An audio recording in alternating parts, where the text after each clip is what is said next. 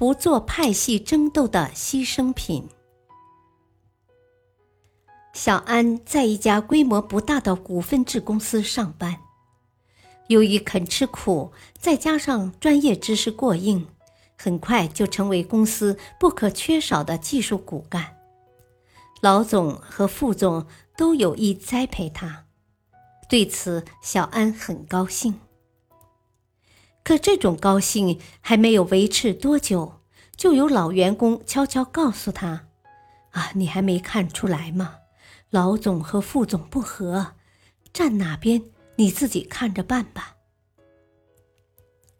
刚从学校出来的小安还不太了解办公室政治，遇到这样的事情还真不知道该怎么处理。他仔细想了想，决定保持中立，任何一方都不得罪。由于公司小。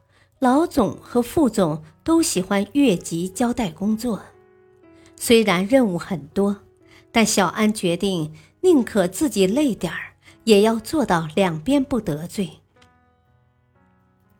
几个星期下来，小安累得都快趴下了，但两位领导似乎并不领情，他们开始变得热衷于训斥他。小安常常是前脚迈出总经理室，就被隔壁的副总经理叫去，换个角度，换套说辞，再被训斥一遍。小安不知道自己辛辛苦苦的工作到底哪里做错了。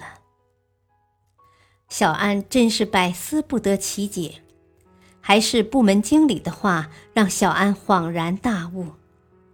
啊，公司现在离不开你，你帮谁，谁的位子就坐得牢；你都不帮，两边都得罪，何苦呢？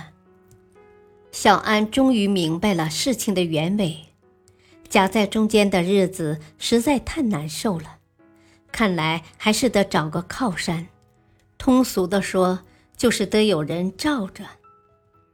他想，当初是老总把他招进公司的，有知遇之恩，今后就跟着老总吧。第二天，副总又过来交代任务，小安一反常态，冷冷地说：“您今后有什么事，还是向我的经理交代吧。需要我做的，经理自然会分派。”副总一怔，恨恨地走了。从此，小安的日子确实好过了很多。副总找他的茬的时候，老总总会挺身而出为他说话。他终于体会到了大树底下好乘凉的感觉。然而好景不长，这天下班，老总邀请老总派全体人员吃饭。酒过三巡后，老总突然说：“啊，今天……”我递交了辞职报告，大家顿时都愣住了。原来老总在和副总的竞争中落马了，副总取得了董事会的支持，马上要扶正，而老总只能出局。老总告诉大家，他将会去另一家公司担任老总，希望大家跟他一起走。由于得罪了副总，小安知道以后的日子肯定不会好过，只好跟着老总跳槽了。但是跳槽后，他发现无论是待遇方面，还是个人发展前途方面，都没有原来那家公司好。没办法，小安只好辞职，重新找工作了。大道理。在派系争斗中，你一不小心就有可能成为牺牲品。所以，我们面对工作中一时的成败时，要淡然处之，宠辱不惊，低调的做好自己的事情。